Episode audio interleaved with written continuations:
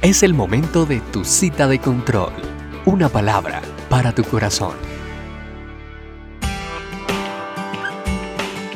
Un cordial saludo, soy Erickson Rodríguez, pastor de la Iglesia Cristiana Misión Alcance Social. El Evangelio de Juan, en el capítulo 16, versículo 33, dice, Estas cosas os he hablado para que en mí tengáis paz. En el mundo tendréis aflicción, pero confiad, yo he vencido al mundo. Quizás hemos escuchado hablar del tema del karma, que es una energía que se genera a partir de los actos de las personas.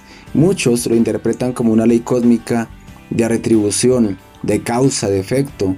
Según algunas doctrinas religiosas, la ley del karma es infalible y todos estamos invariablemente sometidos a ella. Dicen también que el ser humano ignora el hecho de que la mayor parte de la vida se trata de completar el destino que se crea por dichos karmas o acciones en vidas pasadas. Consiste entonces esta ley del karma en que cada acción positiva que se hace genera un mérito, mientras que cada acción negativa genera un demérito o pecado, cuyos frutos son cosechados obteniendo así la felicidad o la infelicidad. Esta famosa ley kármica parece la forma de pensar de muchos que dicen llamarse cristianos en la actualidad. Hace unos días hablaba con una mujer que me decía, bueno pastor, estuve al menos 15 días portándome bien y Dios no hizo nada a mi favor. Amigo, como cristianos, como hijos de Dios, ¿cuál es nuestra forma de ver lo que Jesús advirtió diciendo, en el mundo tendréis aflicción?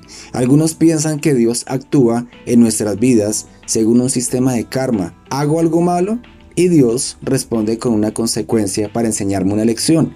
Hago algo bueno y Dios me bendice. El término aflicción se refiere a todo aquello que genera literalmente presión, estrechez, angustia, tribulación, persecución. Es como una prensa espiritual. Este término también obedece al proceso de exprimir las uvas o el fruto del olivo en un lagar.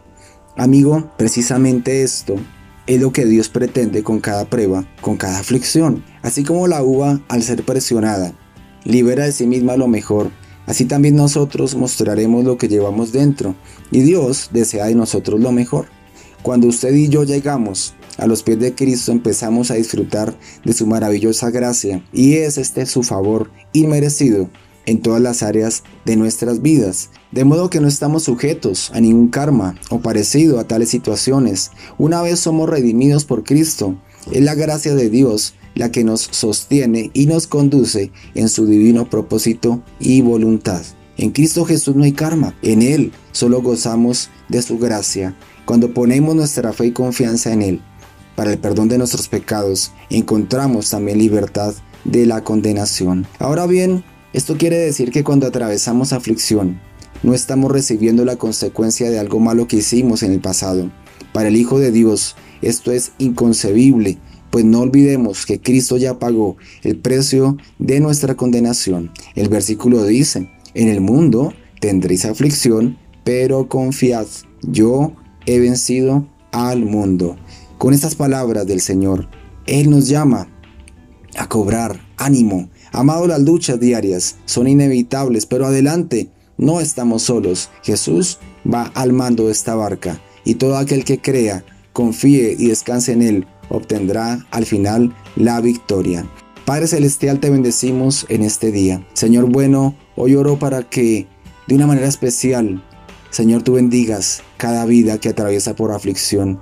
Señor, cada vida que ha sido probada, cada vida que siente desfallecer. Hermoso Rey, sosténla en tu amor y bondad.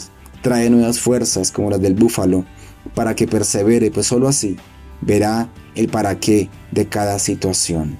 Y amigo, recuerde, haga su parte, Dios hará la suya.